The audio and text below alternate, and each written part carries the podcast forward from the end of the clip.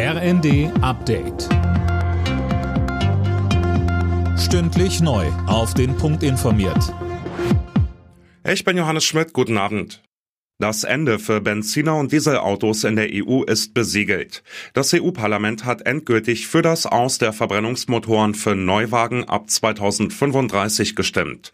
Eileen Schallhorn, was heißt das denn jetzt für die Verbraucher? Naja, die Regelung gilt ja für Neuwagen. Gebrauchte Diesel und Benziner werden also auch nach 2035 auf unseren Straßen unterwegs sein dürfen.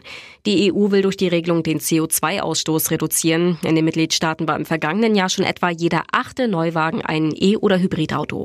Einige Experten befürchten aber, dass der E-Auto-Boom angesichts sinkender Förderprämien unter hohen Kosten für Anschaffung und Strom bald abklingen könnte.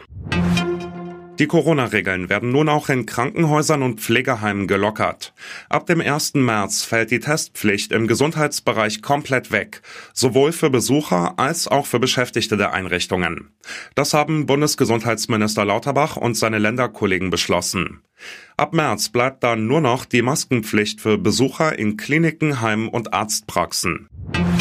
Die 200 Euro Einmalzahlung für Studierende steht in den Startlöchern. Wie Bildungsministerin Stark-Watzinger sagte, ist die digitale Plattform, über die man das Geld beantragen kann, jetzt fertig. Die studentischen Bezieher sollen mit einer Infokampagne darüber aufgeklärt werden, wie sie an das Geld kommen. Der Bund jedenfalls hat seine Hausaufgaben gemacht. Er hat die Finanzierung der Plattform äh, gesichert. Er hat auch mit Sachsen-Anhalt die Plattform aufgebaut. Und wir haben einen zentralen Auszahlungsweg zur Verfügung gestellt. Im Erdbebengebiet in Syrien ist gut eine Woche nach dem Beben weitere Hilfe angekommen. Mehrere Lkw der Vereinten Nationen passierten einen der neu geöffneten Grenzübergänge. In den von Rebellen kontrollierten syrischen Gebieten ist bisher nur wenig Hilfe angekommen.